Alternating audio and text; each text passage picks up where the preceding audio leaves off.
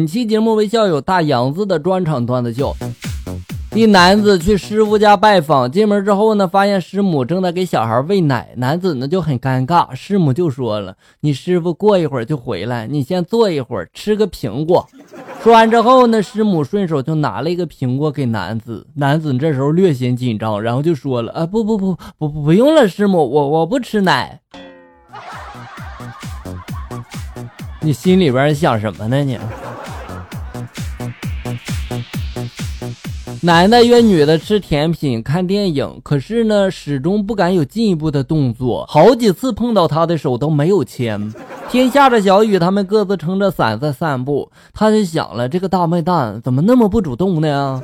于是，在路过小桥的时候，女的折起自己的伞，哎呦一声，然后就扔进了河里面。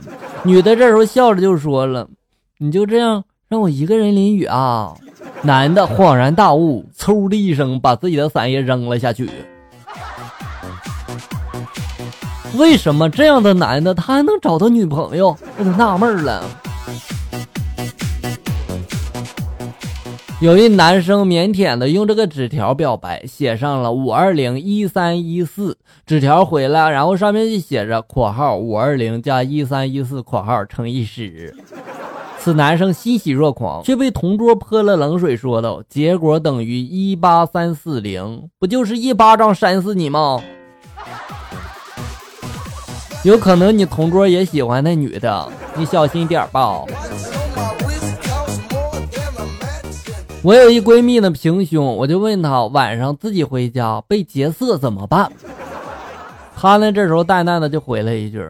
我就脱掉上衣，然后就说呀：“别激动，是自己人，自己人啊。”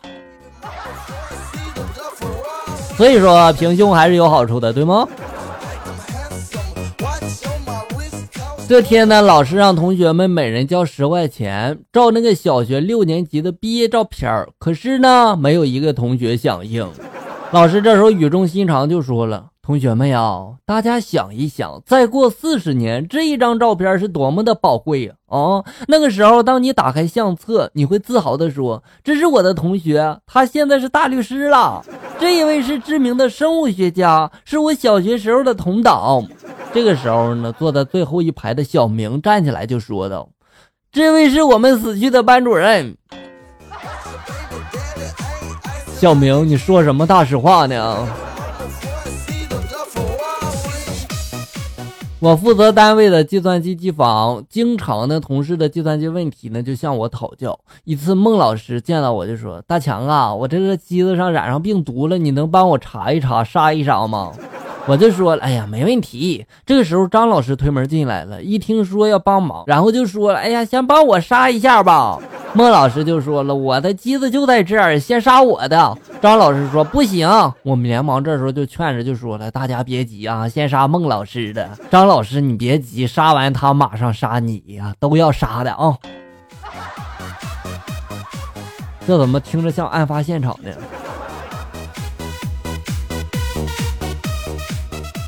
中午呢，吃过饭，经理要大家在一块做文艺小活动。有一题呢是成语填空题，五什么四什么，大家把答案写好了就投进那个纸箱里面了。经理呢边抽边看，大部分人呢都填的是五湖四海啊。接着经理又抽到一张纸条，突然大怒了，就说了：“谁的数学这么好啊？填的五八四十啊？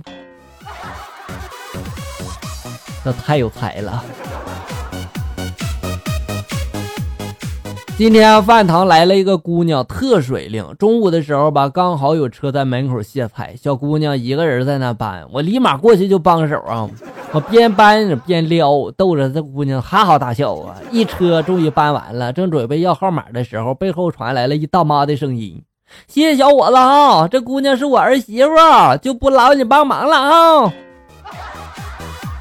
大妈，你为什么不早说？